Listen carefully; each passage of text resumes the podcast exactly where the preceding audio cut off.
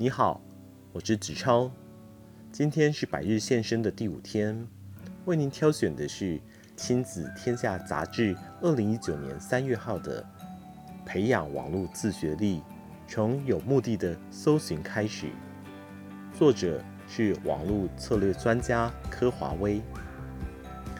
数位阅读素养的培养，就是数位自学能力，这在网络时代是越来越重要的。网络上的信息是分散、非线性的，有图片、影像和动画等，又分别可往外连接到不同的素材。读者可能被不一样的图片吸引分心，忘记最初要找什么。这就是网络阅读的特性之一。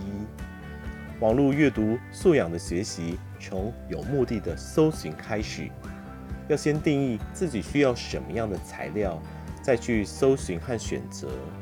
在一大堆的搜寻结果中，还要判断这些资料是否符合原先定下的搜寻目的，并考虑到资料的信度和效度，最后再整合成自己的知识。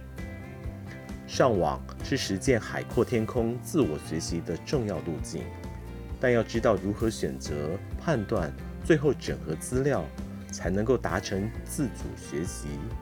然而，我们面对网络有许多的矛盾。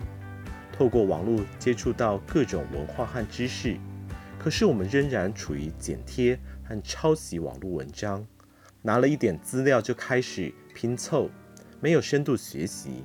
又例如，在网络上人人平等，可以自由发言，也有许多新的娱乐方式，让现代生活一点都不无聊。但我们同时面对新的挑战，譬如网络霸凌、各自安全等忧患，也仍是无解。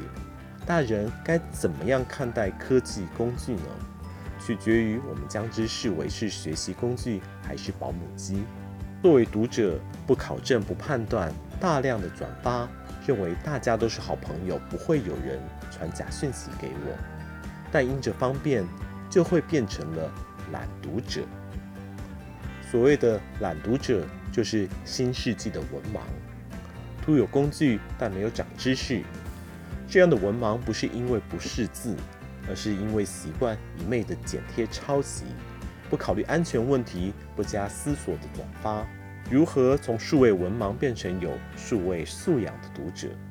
如何从懒读者变成主动的读者呢？我的建议是要从研究、回应、负责开始。就是当你找到资料，请你再确认，要和你的朋友再讨论。辩论，再一次，即是慢一点点转发，停下来想一下，三思而后传，这是责任。所以，新世纪对我们大人的挑战是：该如何放手，让孩子对自己上网去搜寻、选择、判断有信心。